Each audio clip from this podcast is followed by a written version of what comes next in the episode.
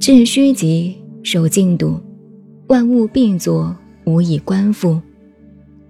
福物芸芸，各复其根，归根曰静，是为复命。这是道家修道的原则和方法，离开此原则都不对。有些人想修道学静坐，那便应该读懂此文，彻底了解真正的方法。其实只要有个方法在，已不叫求静，那是求动。既然要放心打坐，那么你还加个什么方法？那岂不是更乱更忙吗？老子及一切道家学神仙丹道的经论，合成道藏，有八千余卷之多。老子只是其中一卷，看是看不完的。你若读完，准有发疯的可能。但我全读完了，却没有发疯。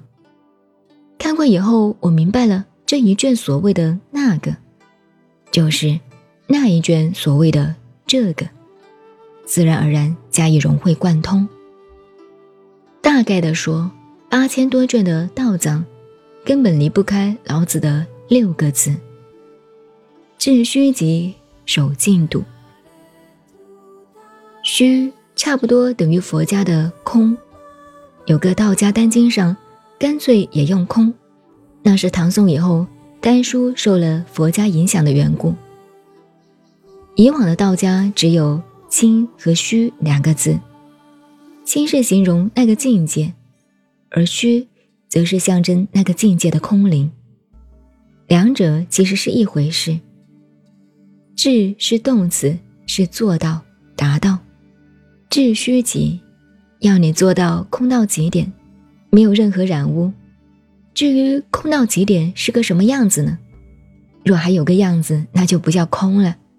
空没有个相貌可循。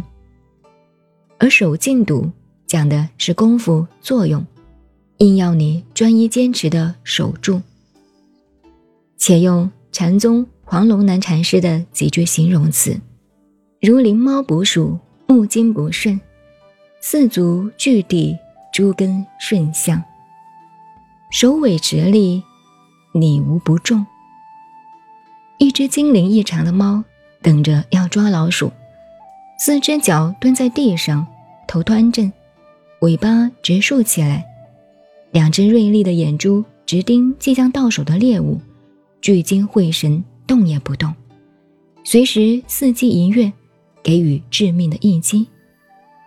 这是形容一个参禅的人，在话头做功夫，精神集中，心无旁骛的情况。